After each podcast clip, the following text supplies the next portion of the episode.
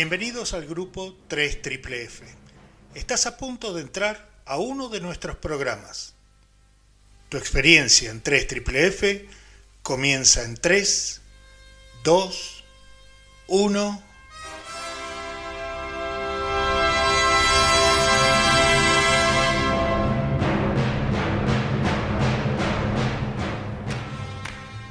Infonauta. Actualidad. Tecnología. Música. Entrevistas. Cine. Libros. Y mucho más. Ya comienza. Infonauta.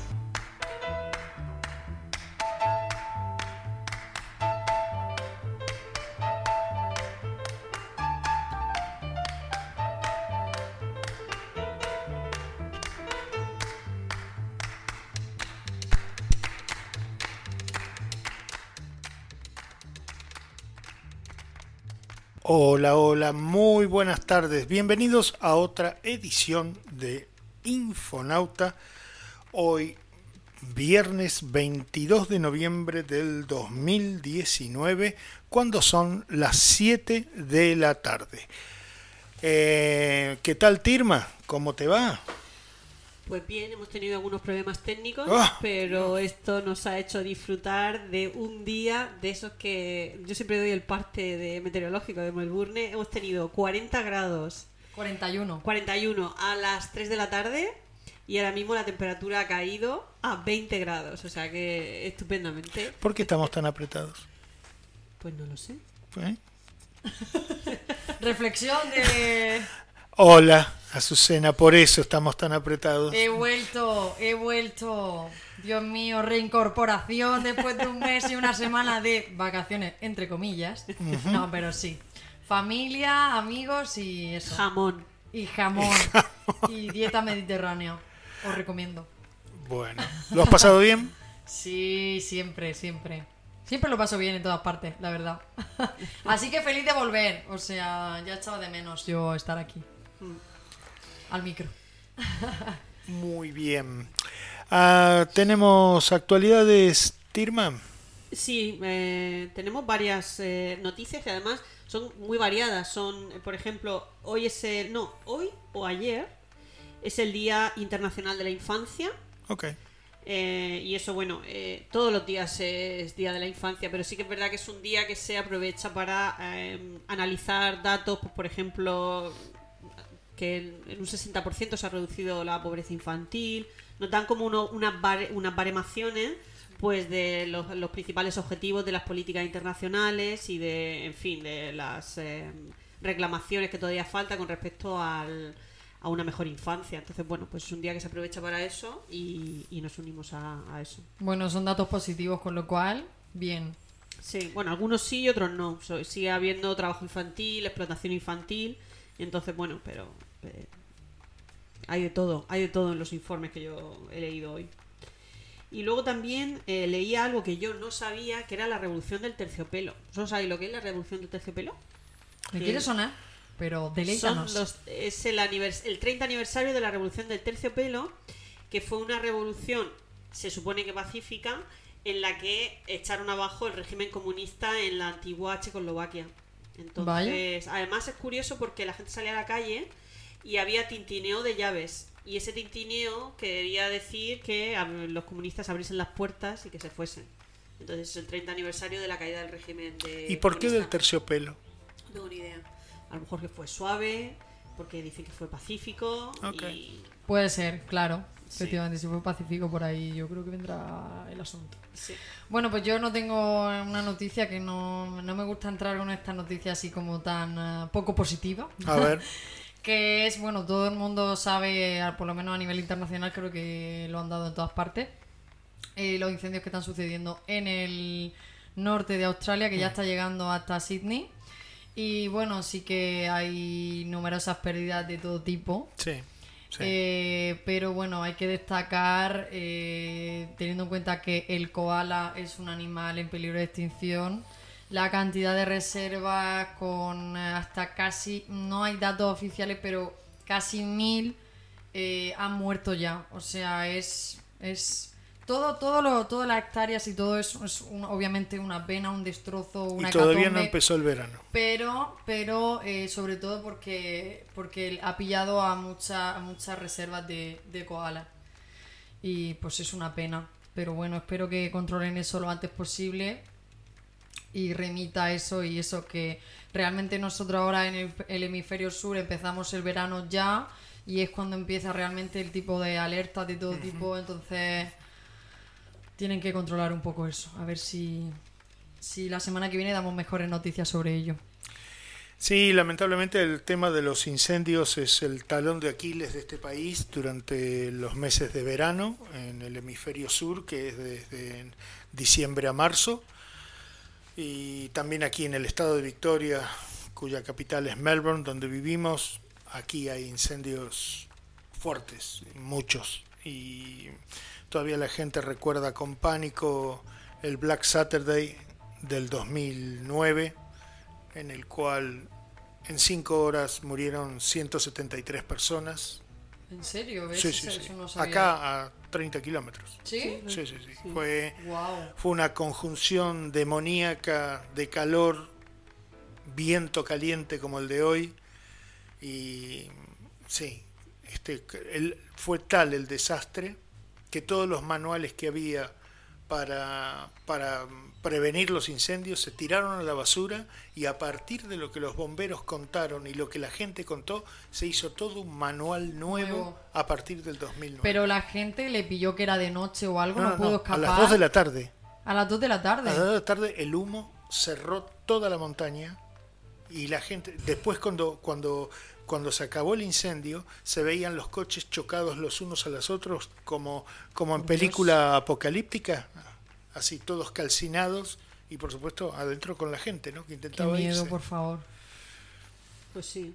De todas maneras estaba pensando, pero no me acuerdo del término, lo diré, que hay un término para eh, denominar o para explicar que cuando hay un desastre, a partir de ese desastre, los sistemas para mejorar, o sea, para prevenirlo mejoran. Es que no me acuerdo cómo se llama, se, se aplica también en la aviación cuando hay un accidente. eh, como que es eh, que se eliminan las fragilidades de, de un sistema o de una forma de funcionamiento. Y Sí. cuando estabas diciendo que a partir de ese incendio Sí. Se mejoró Se todo eso. Creo que ese término se puede utilizar, pero es que no me acuerdo cómo se llama. Lo diremos en, en otro programa, pero que es curioso que muchas veces a partir de un fracaso se establece un sistema nuevo que previene Sí, eh, hubo los que hacerlo del fracaso. nuevo, escribir un Sí. manual nuevo de prevención de incendios, porque el que se había utilizado no sirvió para nada ante semejante. Dicen los testigos que sobrevivieron que el calor era tal que sin que venga el fuego, solamente con la onda de calor que se iba corriendo, se encendían los árboles automáticamente del qué calor miedo, que por había. favor. Ya, qué miedo. Mm, mm. Increíble. Sí, sí, sí, fue, fue terrorífico, ¿eh? terrorífico. ¿Pero que atacó en concreto a una población? o- Y agarró todos estos pueblos que están alrededor de Olinda, aquí, aquí en, la- en las, en las colinas, y a dos, tres pueblos desde helicóptero se veía como si alguien hubiese dibujado con cenizas donde estaban las casitas, así. No quedó nada, no quedó nada. Barrió totalmente con cuatro o cinco pueblos. Qué horrible, por favor. Sí, qué horrible. Mm. Sí, sí, sí. Extrema precaución con eso. Sí. Pues nada, nos metemos en el centro de nuestro programita de hoy. ¿Qué les parece? Venga. Vamos allá. Muy bien, vamos con ellos.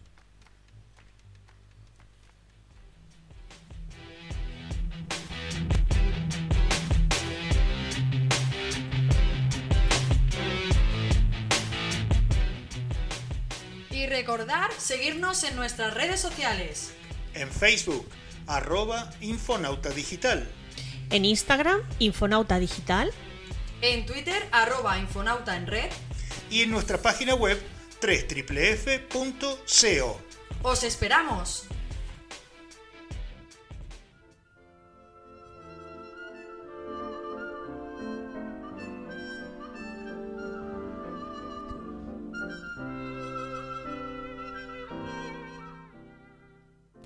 Esta música introduce nuestro apartado La pregunta al aire.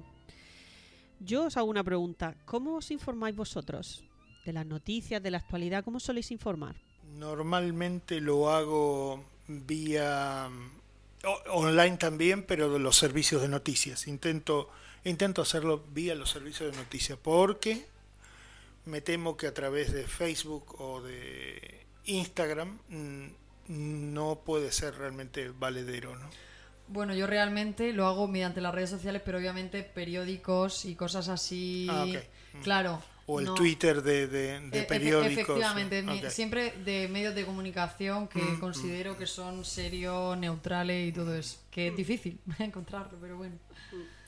Fíjate que esta cuestión que, que, mm, traemos nos plantea lo que yo considero que es una paradoja de la comunicación del siglo XXI. Es decir, toda la información y toda la desinformación sale de la misma pantalla. Porque, como habéis dicho, habéis dicho, por ejemplo, que hay fuentes de información de periódicos tradicionales, luego de redes sociales. Yo antes de comentar un poco, yo diría que están las fuentes de información que se llaman convencionales, que son las que habéis dicho, que es la prensa, la prensa de toda la vida, que está tanto en medios escritos como audiovisuales, que esto es televisión, radio, etcétera, son los convencionales. Luego están las fuentes de información nuevas, que son las que ha dicho, por ejemplo, Azucena, que se difunden sin intermediarios. Es decir, Twitter, Facebook, Google y LinkedIn, que se lanzan noticias, se lanzan artículos, pero no hay intermediarios. Esto no sería, por ejemplo, la website de los periódicos, sino que son las que no hay intermediarios, las que tú directamente.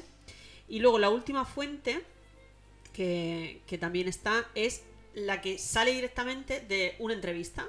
Hmm. Es decir, cuando tú quieres aclarar con alguien o con un partido político o lo que sea, te vas directamente a la fuente y se hace una entrevista, ¿no? Sí. Vale.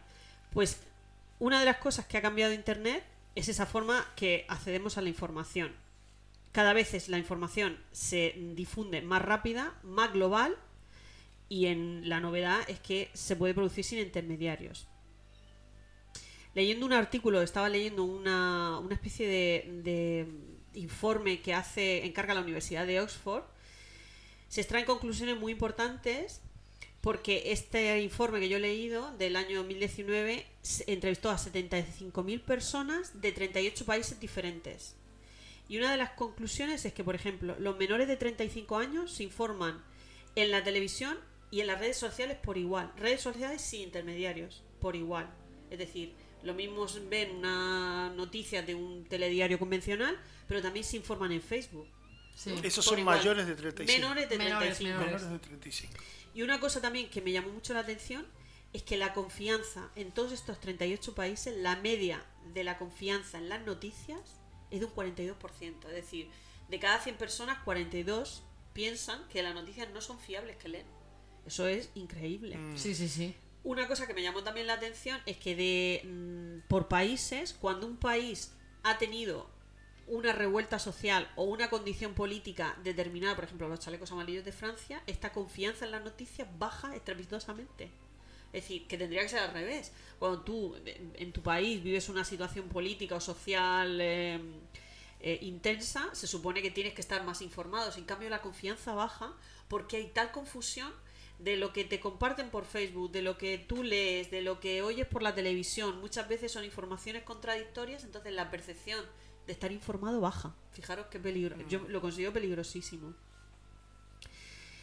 Otra cosa también que me llamó la atención, y esto es- un poco de cosecha propia, es que como ahora estamos tan expuestos a la información, paradójicamente hay un auge de los populismos. Es decir, de esas recetas mágicas que nos venden, que muchas veces son incluso muy peligrosas porque ponen el- el- la causa en el, del mal en eh, otra población, otro territorio, otra, no sé, en el caso de los inmigrantes, todas estas fuentes que muchas veces no son fidedignas, lo que hace es que es el caldo cultivo perfecto Hmm. para toda esta clase de, de mensajes que tú puedes dar como ciertos y realmente pues son mensajes que no se sabe ni de dónde vienen, ¿no? No se puede identificar la fuente, ni viene ningún artículo, ni nada. Aquí es donde yo creo que hay que hablar del peligro de los bulos. Hemos compartido hace unas horas O las una- fake news, ¿no? las fake news, sí, exactamente, no se lo llamamos bulos, pero son la- las falsas noticias. Hmm. Hemos compartido esta misma tarde una, una un vídeo en el que hablaba un poco de cómo se difunden, ¿no?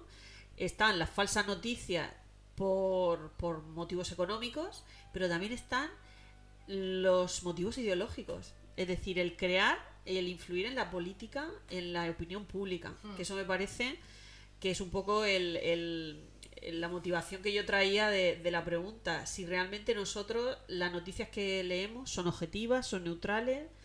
Si los periódicos vosotros pensáis que leemos periódicos que son plurales, porque yo últimamente noto que desde todo lo que leo me intentan condicionar políticamente. Es una cosa exagerada. Yo creo que la neutralidad no existe, pero debe existir la pluralidad. Es decir, que en el mismo periódico haya gente muy conservadora, muy progresista, muy nacional, muy internacionalista, es decir, que haya de todo un poco y veo que no, que al revés, que cada vez son más los medios en los que hablan para su parroquia, para vender periódicos o para, no sé, condicionar o influir y realmente se pierde un poco la pluralidad. Pluralidad y veracidad, yo creo que eso está en riesgo. A mí del video ese de, de YouTube lo que me llamó la atención fue ese ejemplo que dan del perro que quieren sacrificar porque mordió a un ladrón rumano que, había entrado en una casa. Entonces ahora como la persona se había quejado por la mordida del animal, el, por temas de sanidad tenían que sacrificar al animal y entonces se arma una pelota de gente que responde por derechos de los animales, que esto y del otro, y es un boomerang a la xenofobia, Claro. a la inmigración, Claro. porque no dicen que el ladrón, dicen el ladrón rumano, por poner un ejemplo, ¿no? Se además te explica cómo salta de un país, cruza el Atlántico, salta a otro país, de ahí a otro país, otro país, Mm. y de repente te encuentras una respuesta global en distintos idiomas y el perro no existe. O sea, qué Claro. la policía no tiene datos del robo, Claro, por el tema, por el tema, por ejemplo, de violencia de género o algo, Claro. cuando El hospital del ba- de la ciudad tampoco tiene ningún Eh, no. dato de haber recibido una persona con dos policías este, para que lo, lo curen de una mordida. De... Claro, por ejemplo, en los temas de violencia de género, lo que hacen muchas veces es, si el hombre, por ejemplo, es autóctono de ese país, es un hombre ha matado a una Sí, mujer. sí. Pero si es inmigrante, es un hombre, Sudanés. eh, sí, Sí. eh, rumano, un hombre, ¿sabes? O sea, eso no lo puedes hacer en periodismo jamás, porque es que incitas al odio. Y eso lo hacen asiduamente de todos los países. Pues sí, incitando a la gente al odio. Pero Es- fíjate, perdona, Sí. fíjate que hace poco en las revueltas que han habido, creo que han sido en Bolivia, no sé si fue en Bolivia o en Perú, que aquí lo estuvimos comentando, me llamó la atención porque había una eh, noticia que decía miles de indígenas salen a la calle y realmente salió a la calle Ecuador. ¿Fue, fue Perú? o Eh, no, en Ecuador, en Ecuador. Hace en un mes y medio, Sí, una que, cosa que salió así. el gobierno, Eh, tuvo que desplazarse. eh. Miles de personas salieron a la calle, indígenas y no indígenas. Y yo digo, ¿y qué tiene que ver la- lo de los indígenas? ¿Qué Lleva- quiere un doble sentido, Claro, ¿qué obviamente. quiere decir miles de indígenas salen a la calle, no? El movimiento. No, no, sí, fue un movimiento ciudadano. Sí. ¿sabes? Y luego aprovechan también muchas veces las propuestas, eh, las, perdón, las protestas, eh, las manifestaciones y todo eso para colgar eh, fotos de otro tipo de manifestación, incluso en otro país, que no tiene nada que ver, Sí. para decir, eh, la gente ataca a la policía o algo así, ¿sabes? Con la finalidad de ver eso como, ¿sabes? Manipular a la Sí. gente. Es, es un- Sí. una continua manipulación todo el tiempo en todos los medios de- en todos los grandes medios de comunicación Sí. que se deben a grandes empresas, a bancos, a todo ese tipo de cosas. Eh, obviamente, cuando a alguna de, de sus colaboradores eh, af- le afecta, o sea, obviamente ellos eh, están manipulados por políticos y por grandes empresas, con lo cual eh, eso debería de ser, mm, porque los periodistas de- se deben a la verdad y no deberían estar influenciados por nada de eso. Bueno, incluso aunque no se pueda desprender de su sesgo, pero que de cierta manera tú puedas acceder a una información. Si yo lo que creo es la pluralidad, es decir, que haya un periódico en el que haya voces plurales, que creo que es lo que nos protege de, de ese. De, ese, de cualquier tipo de, de, de manipulación. Porque, Bueno, pero también eh, justamente iba a comentar el ejemplo de triple platino de todo esto que estamos hablando, las armas de destrucción masiva de Irak propuestas por, por Estados Unidos y, e Inglaterra. Ajá. ¿Por qué lo hicieron? Porque necesitaban el negocio de la venta de armas. Y aparte, antes de la guerra ya se estaban loteando Irak por los distintos pozos petroleros. Este te lo, se lo queda a tal compañía, este se lo queda a tal otra. Eh, entonces, eh, eso fue, eso fue el colmo de, de la manipulación. Y al que se atrevía a decir que no, que no era verdad, que no había ningún, ningún este eh, Lo arma de, de- lo hundían. lo, lo hacían desaparecer, no desaparecer de matarlo, pero desaparecer sí, sí, de que no se le escuchara nunca más, ¿no? que no Sí. saliera en, ni- en ningún lado. Lo que pasa que es lo que digo, que crean, o sea, yo siempre he pensado que un periodista es el que eh, eh, recoge datos. No, yo creo que no se puede desprender de su sesgo ideológico, pero bueno, debe. ya, pero bueno, es difícil, pero recoge datos y en ese en esa serie de datos, pues, y, pues bueno, intenta un poco darlos a conocer. Sí. es verdad que yo creo que el periodismo no debe de estar nunca ni, ni metido en partidos políticos, ni, o sea, yo creo que es un- una profesión que debe estar un poco al margen de todo, pero bueno, también De es verdad. hecho, de hecho, obviamente cada persona tiene su propia ideología, su opinión. Jamás en la vida tú puedes condicionar tu noticia a tu opinión, tu, tu experiencia ve- personal sobre algo. Lo No, vemos no. constantemente. Es que eso pasa, Ya, eso iba a decir. periodista pero que, pero que realmente pero es que pero- lo vemos. pero que realmente la, la esencia es la objetividad y contar Claro, la claro. verdad tal cual es Sí, sí, te sí. guste a ti más o no te guste lo estés contando y estés eh, no estés de acuerdo o- da igual o sea tú lo tienes que contar tal cual pero claro eso es que mm, yo pienso que antiguamente eso se llevaba de otra forma No, no, había no, más no. objetividad, sí. No, sí. no, no, no, y ahora está todo fatal. Con el- sí, porque con el, El tema ser de- humano siempre ha sido retorcido. no, ya. Pero, Siempre ha sido Ya, retorcido. pero no es lo mismo los medios convencionales que ahora con todo el auge de internet y todo este tipo de cosas. de Y en su momento el diario de papel era lo que hoy es el Twitter. Este, Sí, era mecanismos. todo lo que había. Ya, pero el problema es que ahora, eh, eh, para, para tú colgar un artículo en un periódico, deberías, debía ser un profesional. Ahora todo el mundo tiene acceso a una red social Sí. Sí. y sube noticias y sube bulos y crea una página web. Todo el mundo tiene acceso a eso, es gratis. Para, para nuestros oyentes, eh, hay un momento del, del- este pequeño vídeo que recomendamos, porque son solo 9 minutos o 10 minutos, que dice que hay personas que... 11 con 30. 11 con 30. que dice Importante. muy interesante, una de, la- de las que de las personas que se encargan de una página de contraste de información que dice que simplemente se lanzan historias por la pura eh, por pura maldad o para saber hasta dónde llegan. Es decir, bueno, yo voy a contar esto, a ver hasta dónde llega, o sea, por divertimento, que eso me parece una cosa exagerada. Y hay veces que dan la vuelta al mundo. Pero ojo, ojo, que las páginas estas como como que, que, que hacen todo tipo de fake news, o sea, todo este tipo de páginas, o sea, está eh, financiado por gente que tiene muchísimo dinero para desviar la atención de, de las cosas realmente importantes. De hecho, es una estrategia de marketing en política. Cuando pasa algo que un político ha hecho mal o lo que sea, es como, ah, se va al departamento de comunicación y dice, por favor, sacarme algo, cualquier cosa, para desviarle la atención de la gente. O sea, todo, todo, todo está pensado y manipulado y todo. Y es difícil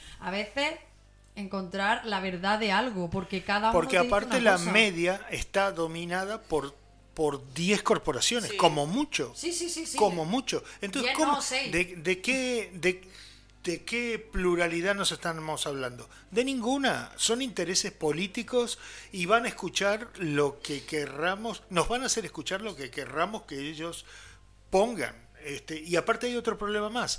Al agregarse el tema digital, ahora estamos escuchando en unos y ceros es todo unos y ceros. Si uno se pone a, a- a escuchar eh, algo en Google porque le, le parece, o te gusta algo en YouTube y empiezas a, a ver videos de algo en YouTube que te gusta, ¿qué ocurre? No dejas de ver otra cosa. Los unos y los ceros te empiezan a mandar solamente eso que te gusta al, al- No, no, no, este- a la demostración. Pero por eso digo que ha ido, ha ido increciendo Sí. en la- a lo largo de la historia con el tema este de internet, el auge de las redes sociales, todo, el control sobre las personas, sobre Sí. sus gustos, sobre todo, todo es... Las redes sociales, eh, siempre, lo hemos comentado en varias ocasiones, que es, un- es, eh, un arma de doble filo. O Sí. sea, sí, expones tu vida, pero ese, ese mm, en, Fe- en Facebook mismo, Mark Zuckerberg lo, ha- lo han demandado porque ha vendido datos de personas, datos privados de las personas, de sus datos personales y su información a, a grandes empresas. O sea, es que... ¿Hasta qué punto? Leía el otro día eh, y escuchaba una entrevista a una de las responsables europeas. O sea, Facebook tiene como distintas delegaciones y tal, y esta persona es la, me parece que es la responsable de Europa o algo así de Facebook. Y decía, claro, que ante las quejas de lo que pasó con las campañas políticas y tal, eh, creo que eh, intentan tener como sistemas de control Sí. de las publicaciones que se hacen y tener como ciertos patrones que cuando lo detecta, pues entonces, eh, y tienen un montón de personas trabajando para eso, porque han detectado que es que hay- realmente hay pues muchísima facilidad a la hora de poner noticias y a la hora de... Pero yo distinguiría, una cosa son los bulos y todas estas cosas, y otra cosa es que el- el- la estructura de los de la prensa, o sea, de los sistemas de, de los medios de comunicación, como ahora, si están subvencionados por un gobierno, de alguna manera el gobierno intenta meter la mano. Si están subvencionados por una corporación, eh, intenta mantener sus eh, eh, privilegios o su, pues, su, su- estructura. Lo único que se supone que es un poco plural son aquellos que se derivan del- de, la- de las suscripciones. Es decir, tú te gusta un periódico y pagas una pequeña cantidad al mes para estar informado. El problema es que tienen también una esa ideológica. Y entonces, si tú tienes una suscripción de un periódico de llamado de izquierdas, que a mí me gusta esto de concepto de izquierdas, pero llamado de izquierdas, solo tienen redactores con esa ideología, con lo cual es como algo que es ahí, eso se, se retroalimenta. y- Y después hay otro problema. Si el- la cadena de, de televisión X tiene publicidades con las hamburguesas del- de la M doradita y con el refresco de la etiqueta roja, ¿no? El que, el que tiene doble C, el, el que todos sabemos. ¿Cómo vamos a hablar mal de, de las hamburguesas de la que- M doradita y, de, y de los refrescos con la doble C? Claro. Si es el que te está paga- el que te está dando de comer. Pues eso es, eso es lo que, lo que te acabo de decir, es que lo financian las grandes empresas Claro. y los bancos. Cuando un banco se ve envuelto en una en una historia sobre algo que han hecho mal, pues, pues eso no se dice. O sea, en algunos medios de comunicación se dice y a lo mejor el otro sí lo tienen que decir, porque al final lo tienen que decir, pero son 50 segundos así rápido y luego te meto algo para que te olvides de lo que te acabo de decir. Claro. Aquí Todo tenemos mucha pensado. suerte, aquí tenemos mucha suerte porque, por ejemplo, tenemos una cadena de televisión que es, en Australia es, es la ABC, que no tiene publicidades. Es, la- es la estatal, eso es cierto, pero no hay publicidades. Pero está controlada por el gobierno de turno. Está, es, es estatal, pero no tiene publicidades, entonces no está...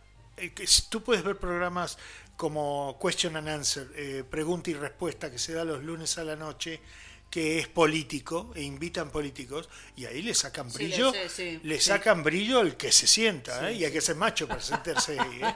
Porque la gente del público inclusive pregunta, pero A pregunta, saco, sí, ¿verdad? sí, Sí, sí, sí, sí. a saco. Sí, Así, así, sí, así sí, tiene sí, que sí. ser, así tiene que ser. Es la Sí, idea. Sí.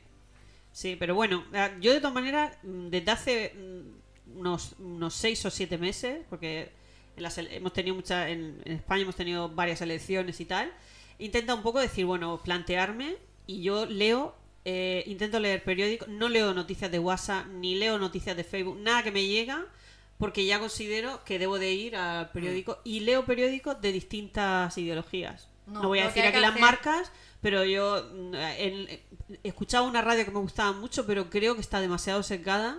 Y digo, si es que eh, de, de alguna manera siempre te dicen lo que, lo que Sí. ellos piensan que a, a su parroquia, es que le hablan a su parroquia, a su, a su No, y además lo que, tiene, eso. lo que tiene que hacer la gente con el tema de la elección, y con esto ya acabamos, es, por favor, cuando haya elecciones, leer los, Los programas, programas, muy bien. de mm, cada po- partido político, aunque sea todo lo opuesto a lo que tú crees que es, Sí. descárgatelo Sí, todo, sí, sí. en una tarde te pones, lo lees todo, y eso es lo más objetivo que hay. Sí. Sí. Yo lo he hecho.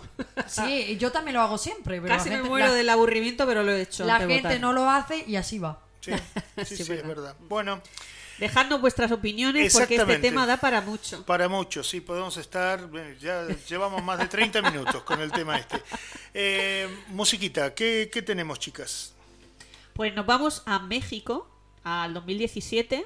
La canción se llama Unidos y el grupo, precioso el nombre, que se llama Los Románticos de Zacatecas. Muy bien, nos vamos con los románticos de Zacatecas. Listo.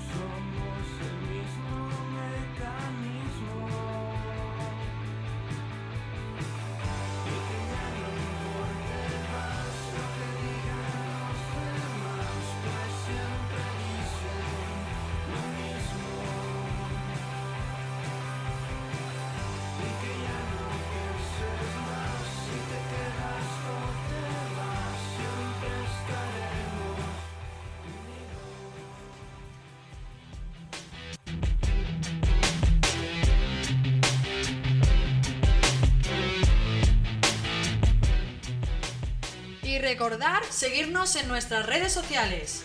En Facebook, arroba Infonauta Digital. En Instagram, Infonauta Digital. En Twitter, arroba Infonauta en red. Y en nuestra página web www.co. ¡Os esperamos!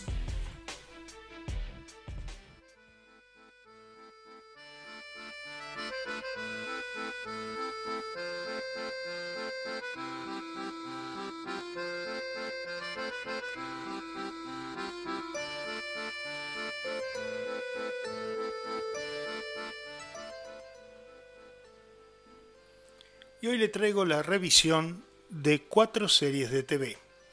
La primera es Bosch. Es un policial estadounidense producido y emitido por Amazon. Conta de cinco temporadas completas de 10 episodios cada una. La trama es actual y gira alrededor de la vida de Harry Bosch, un detective de homicidios de la Policía de Los Ángeles. Si bien cada temporada trata un solo caso policial, Bosch busca al asesino de su madre, que lo dejó huérfano a los nueve años y que lo llevó a vivir en distintas casas de cuidados temporarios hasta que cumplió los 18 años. Esta búsqueda atraviesa las primeras cuatro temporadas. La sexta temporada ya ha sido confirmada y eh, se emitirá desde abril del 2020. Bosch se puede ver por Amazon Prime, menos en Australia, donde el canal de streaming ha llegado a un acuerdo con SBS On Demand. Mi segunda serie de esta tarde es The Deuce. Es una serie dramática producida y emitida por la cadena HBO. Está finalizada y tuvo tres temporadas completas de ocho episodios cada una. Comenzó en el 2017 y el capítulo final de la serie fue emitido el pasado 28 de octubre.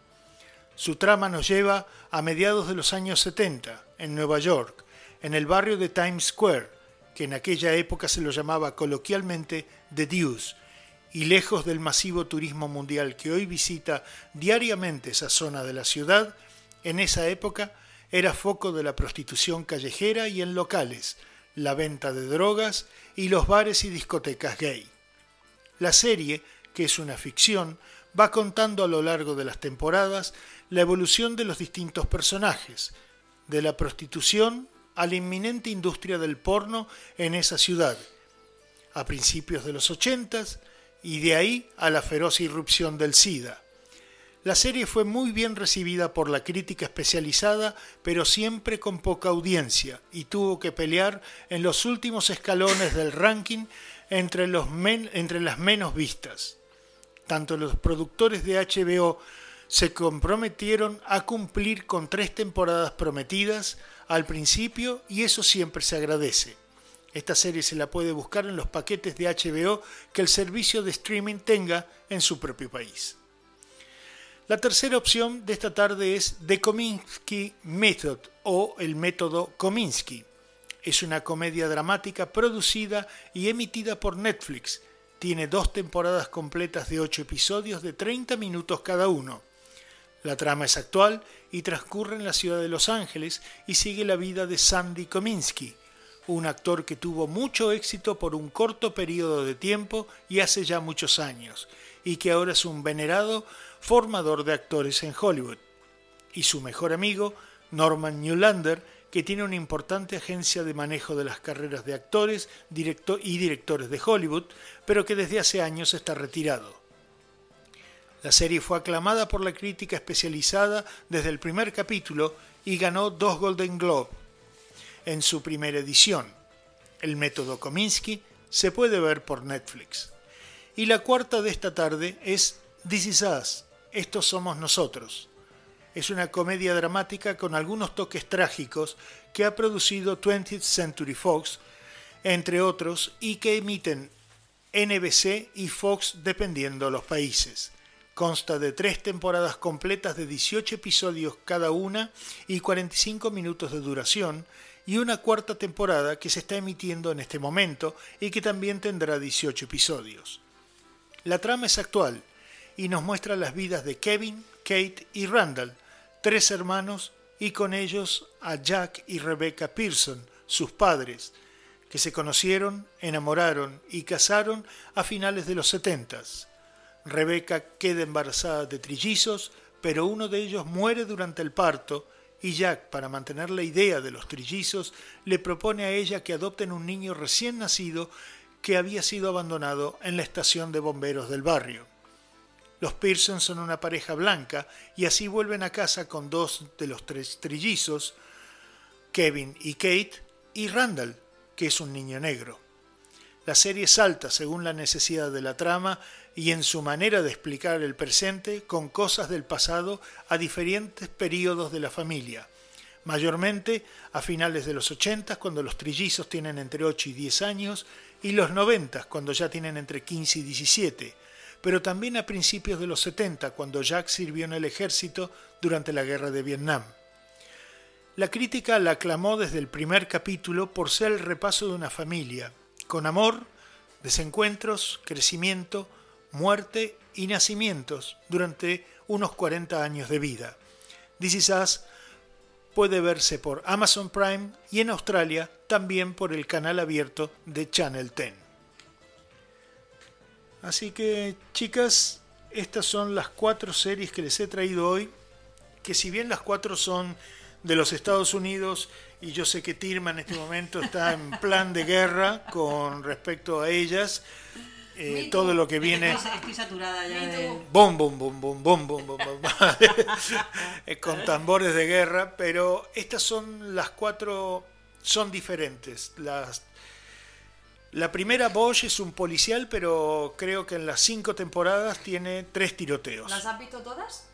Eh, sí, a Bosch la he seguido durante cinco años, cada, cada temporada. Y me gusta exactamente eso, que es como debe ser realmente el, el trabajo policial, ¿no? No estar corriéndose por las calles y Sí, y, tiroteándose lo, y lo bueno es que se centra cada temporada en un caso. en un caso completo. ahí. Y siempre en el fondo estaba el caso de su mamá, que su mamá era Claro. prostituta callejera y la matan en una noche y la dejan tirada dentro de un, de un contenedor como Y él, basura. act- él actúa en función de su trauma, ¿no? Y él actúa en función de esa búsqueda de toda la vida, ¿no? ¿Qué es lo que pasó con su madre? ¿Por qué la mataron? ¿no? ¿Cuál es? Entonces eso, eso arrastra, te arrastra cuatro de las cinco temporadas. Y, y aparte eso lo llevó a que era madre soltera, así que él se quedó más solo que la una, ¿no? A partir de ese momento. Claro. Y pasó al- al- a entrar al sistema y fue a Fosting Cares por el resto de su vida, es decir, a, a- a casas de cuidado, de cuidado, ¿cómo se llama? Mm, eh, temporal.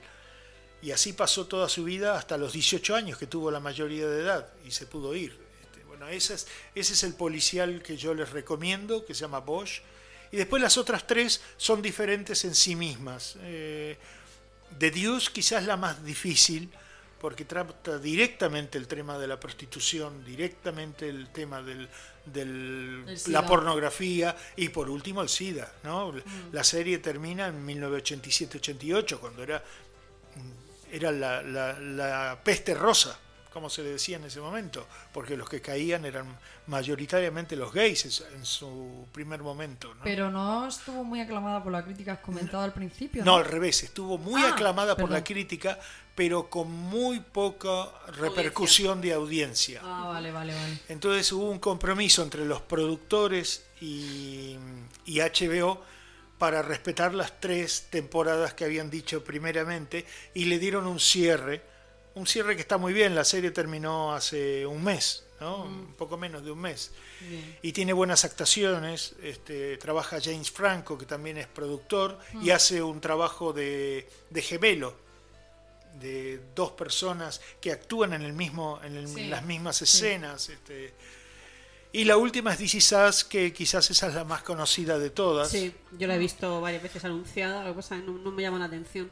este, que está muy bien, está muy bien. No, tiene temas, tiene temas este, que son sensibles, pero no, no mete el dedo en la llaga para hacerte llorar. Si, si la gente llora es porque realmente la situación es así, ¿no?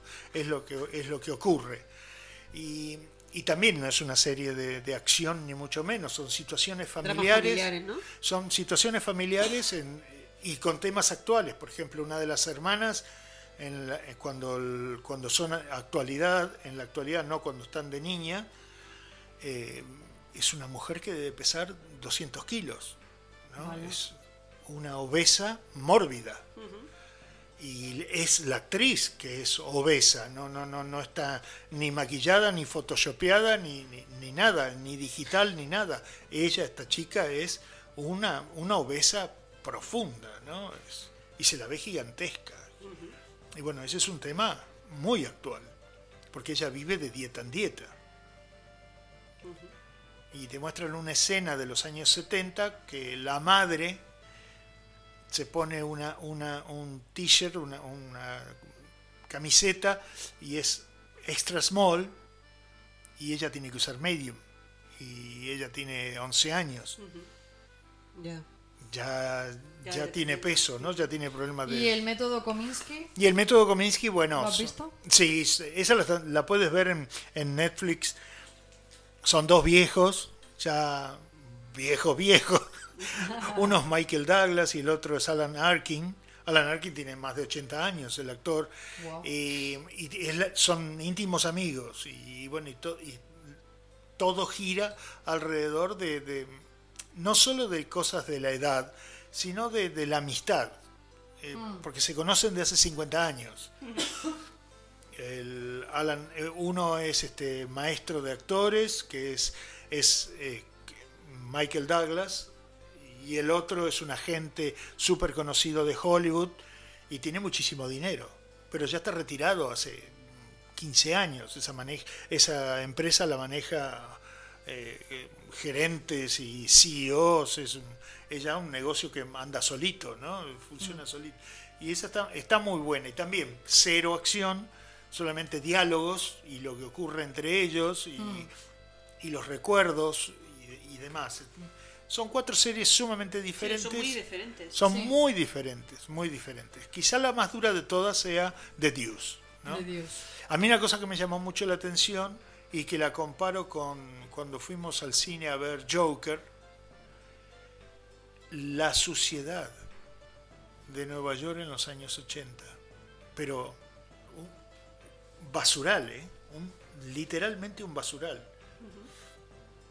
Las bolsas negras de basura porque no pasaba el- este, el- el- la recolección, eh, la gente que tira todo al suelo, entonces la calle es un basural. Qué horrible. Este, sí es... ¿Qué, qué- escenario? A lo mejor también eso, porque muchas veces los escenarios sirven un poco para contextualizar. Si es una época a lo mejor que, mm, por ejemplo, lo que- tú has dicho de lo de la eh, SIDA, de lo de, Mm. no sé, yo creo que es un poco, mejor, no sé, que no, no será no será casual que hayan elegido, que No, hayan, claro. porque, porque Se Nueva basa- York tiene todo tipo de escenarios, tiene Sí. escenarios que están limpísimos y tiene escenarios donde Bueno, si, si pero quieres por ver ejemplo, mierda lo puedes ver. el, el Times Square, que hoy son todas esas esas luces y la gente va a sacarse fotos y los teatros y, y los cafés y las boutiques y, te muestran en la, en la serie lo que era Times Square hace 40 años y era era un barrio bajo, ¿no? No, no tenía nada que ver con lo que es hoy, cero, cero. Aunque, aunque sigue siendo una ciudad un poco ¿Qué? sucia. ¿Sí? Sí. No he estado nunca. ¿Tú has estado? Mm, Yo estuve muy de pasada, la que estuvo hace poco es mi esposa. Yo estuve en el aeropuerto. Eh, sí, yo también, más que nada. Y, y Elizabeth me decía que sí, que la había encontrado sucia. La Sí. plaga que tienen allí de ratas que no lo pueden, o sea, no lo pueden controlar, no dices? lo pueden controlar. O sea, ya cero, o sea, el metro es horrible. O sea, yo tengo varios, varios amigos, yo no he estado, pero tengo varios amigos que han ido y me han dicho que la plaga que tienen allí que es que, o sea, no lo pueden controlar. De la cantidad de basura que hay, como que en el metro es horrible. O sea, te ves una rata como te puedes ver, no sé, una persona, ¿sabes? Como que es súper natural. Y en las calles y todo eso, pues claro, porque está sucia y, a- y al final no pueden controlar el tema de la limpieza. Supongo que también, obviamente, lo más turístico será lo que más cuiden, pero al Claro. final... Claro. Claro. eh, Claro, cuando te sales al barrio, Te alejas claro. un poco y Claro. ya tienes la Claro. historia. Sí, sí, sí, sí. Eso es lo que me han dicho a mí. Así que bueno, opináis esta, vosotros? esta fue mi aportación del, del día de las de las series. Este, no muy si- variadas, muy, muy variadas. Sí. Y nada, sí. comentarnos si habéis visto alguna de, de las series, si no, verla y comentarnos, pues sí, me parece bien, estáis de acuerdo, ¿no? Porque yo veo mucho, veo muchas series, pero también así como las veo me bajo. Donde, donde, Donde no te gusta, claro. donde no me gusta, pero es instantáneo. ¿eh? Con, con la cantidad que ha- hay ahora y la, y la oferta que hay hoy y con los Exacto. actores que están trabajando en las series, me bajo enseguida. Además hay actores que, que eran un poco como de la élite, de que solo trabajaban en cine y ahora eh, y no trabajaban ni en la televisión ni trabajaban en series y ahora eh, pues Se ha cambiado, claro, se Sí. ha dado la vuelta. Yo tengo dos criterios de las series que sigo, pero por, por no sé, por, por motivación. Una, estas series que llevan 10 temporadas, 11 temporadas, huyo de ellas. O sea, a mí me gusta, como tú decías, me ha gustado que decías que la, la serie tiene un cierre. Claro. O sea, yo las series que empiezan, que si ahora una temporada, ahora otra temporada, y es como un chicle que lo alargan y tal, eh, y, y- y Sí. lo veo, y no, hasta dentro de dos años no hay otra temporada, paso de ellas. Mm. O sea, me gustan las series que terminan y que de alguna manera eso le aporta cierto, cierta Sí. Sí, coherencia porque al a, veces cuando, por ejemplo, una serie ha tenido muchísima audiencia y ha tenido ya un ciclo cerrado, lo abren y lo estropean. Sí, porque es como... Han hecho con muchísimas series que han tenido mucha audiencia y, y luego hacen un final que dice, ha estado haciendo durante 6 o 7 años una serie que es espectacular Mm. y, porque, y por querer alargarla además... O sea, ha acabado fatal. Sí, sí. Yo acabo indignado con muchísimas series también. Sí. A mí me ha gustado, por ejemplo, muchísimo de, de la década pasada The Wire, que era sobre policías, pero esa sí que era un perro verde, ¿eh? Era rarísima, no tenía nada que ver con el policial que te muestran de correr coches y esto, y súper imaginativa. La misma, por ejemplo, la música del comienzo de la serie en cada una de las cinco temporadas era la misma letra, pero con un distinto. Oh. Una vez era Qué- jazz, qué la otra vez era rap, la otra así. Qué bien. Y cada temporada se trataba de un de un de una criminalidad diferente.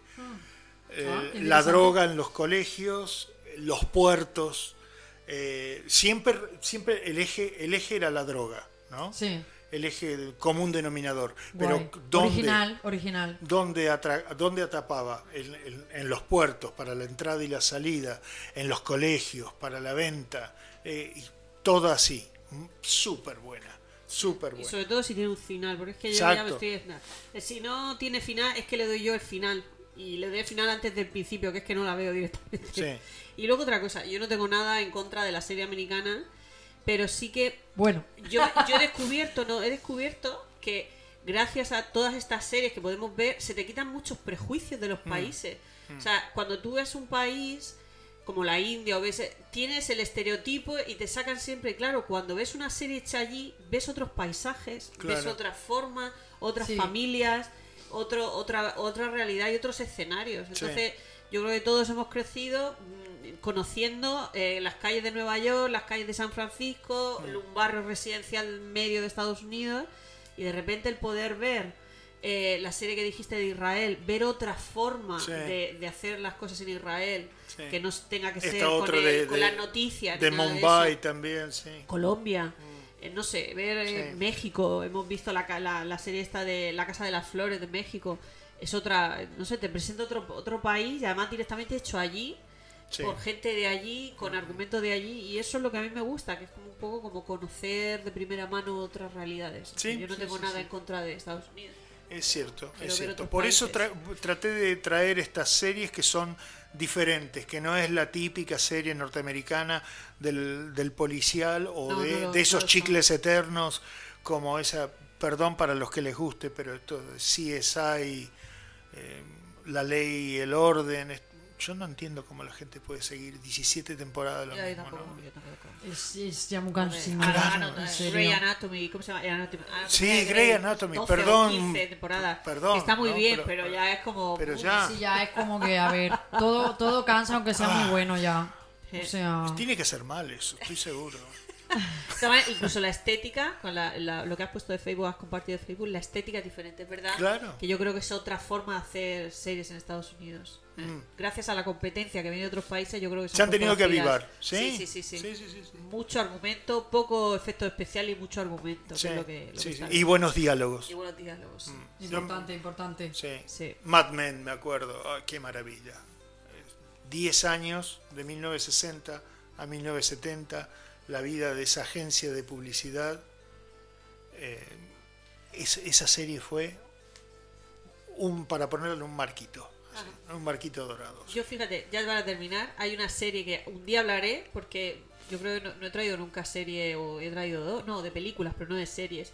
Hay una serie que a mí me gustó, tiene tres temporadas, terminó, ha pasado un poco desapercibida, que es Penny Dreadful. Oh, qué buena es. Buenísima, Qué sobre buena. todos los monstruos escritos Victorianos. de- exactamente, Dor- eh, Dorian Gray, eh, Frankenstein, eh, Drácula. vampiro, Drácula, exorcismo y tal, pero unos actores buenísimos. Termina la serie, yo la veo fantástica la Sí, serie, o sea que sí. un día hablaremos de Penny Dreadful. Es verdad. Bueno, musiquita, ¿qué nos toca, chicas? Pues nos toca un tema de Colombia del año 2012. El tema se llama Fruit de la Pasión. Y el grupo ¡Oh, la, es la! este man. Este man. Muy bien. Nos vamos con Fruit de la Pasión. A la Colombia, linda. Venga. Colombia linda.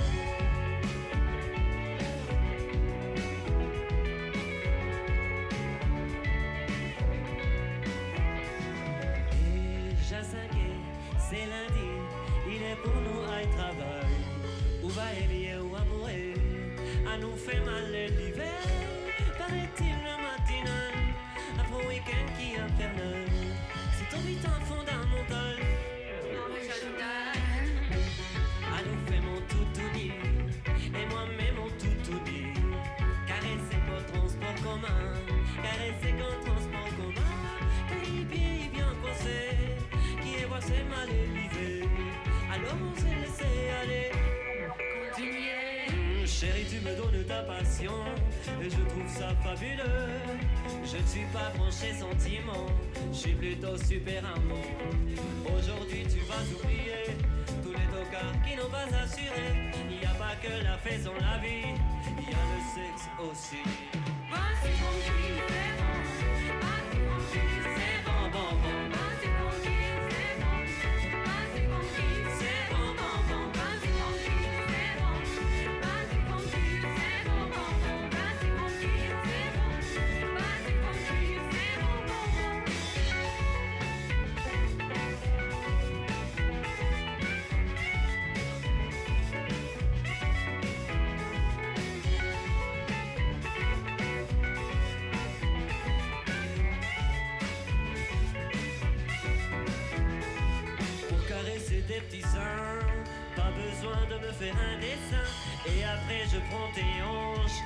tu cesses de faire la planche. Tiens voilà ton étalon qui enlève son pantalon. Et c'est avec émotion que je veux offrir de la passion. Vas-y tranquille, c'est bon. C'est bon.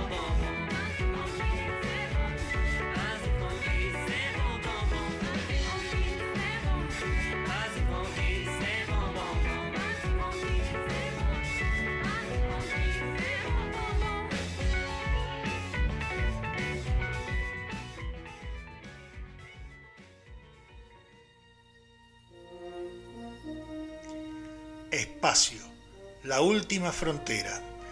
Estos son los viajes de la nave Infonauta, en una misión continua, explorando extraños nuevos mundos, buscando nueva vida y civilizaciones, yendo donde nadie ha llegado antes cada semana.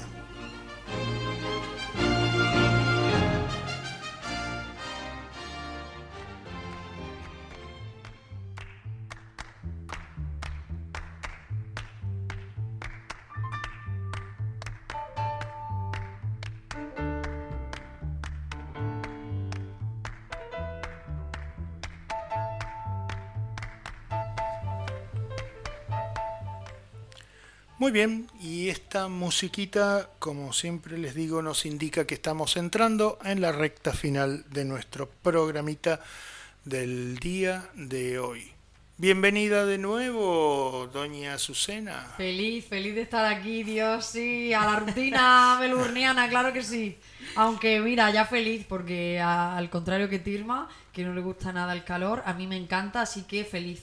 Hoy no, porque hacía mucho calor, pero bien, todo bien. Sí, sí, sí, sí. A, mí me gusta, a mí me gusta un poco menos de calor, pero reconozco que este calor seco lo soporto sin ningún problema, ¿no? A mí el, el, el moco pegajoso de, de Buenos Aires, por ejemplo, Ay, por Dios. yo me prometí y me, ju- y me juré por los santos evangelios que no iba a volver nunca ¿eh? más en verano a Buenos Aires. Nunca más.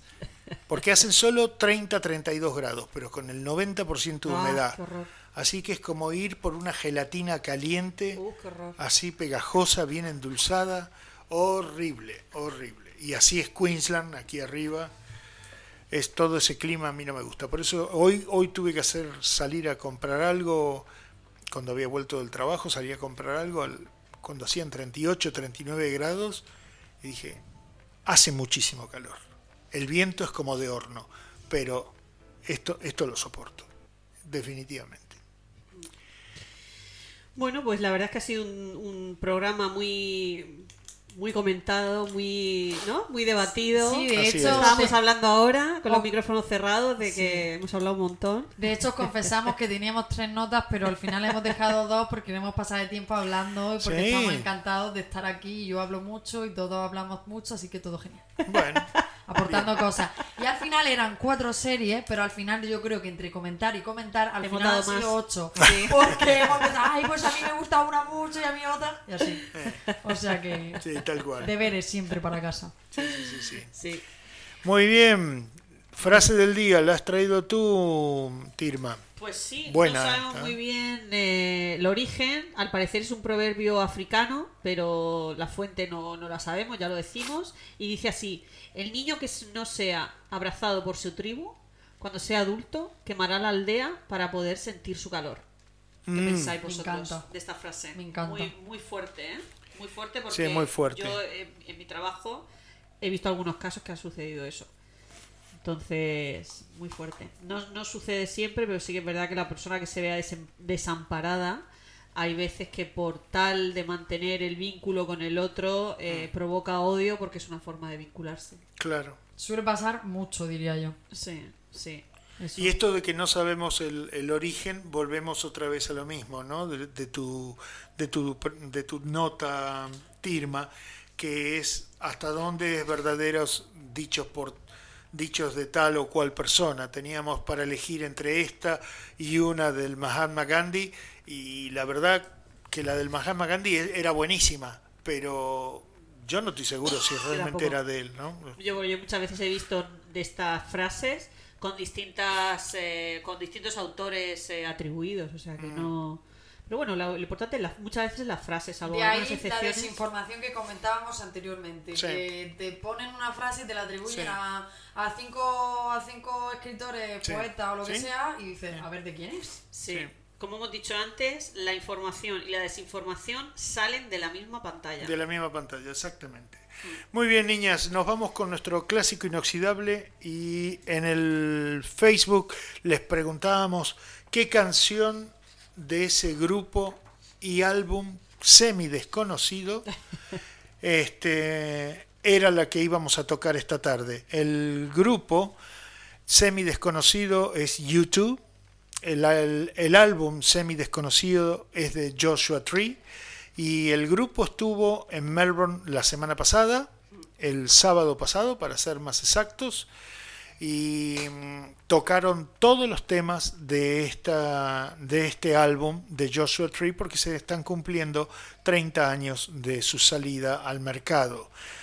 La que vamos a elegir hoy es I still haven't found what I'm looking for o todavía no encontré lo que estoy buscando, dicho en español, que es un tema buenísimo de este, de este álbum y con este tema nos estamos despidiendo hasta la semana que viene. Una cosa de U2 Dime. es que si alguna vez conociese a alguno de los miembros de U2, le preguntaría ¿qué coño significa 1, 2, 3, 14?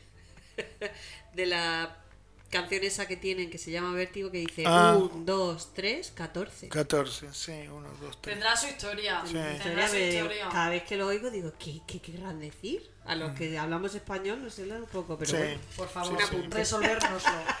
Pues seguro, nada, que, seguro que U2 nos sigue, así que por favor.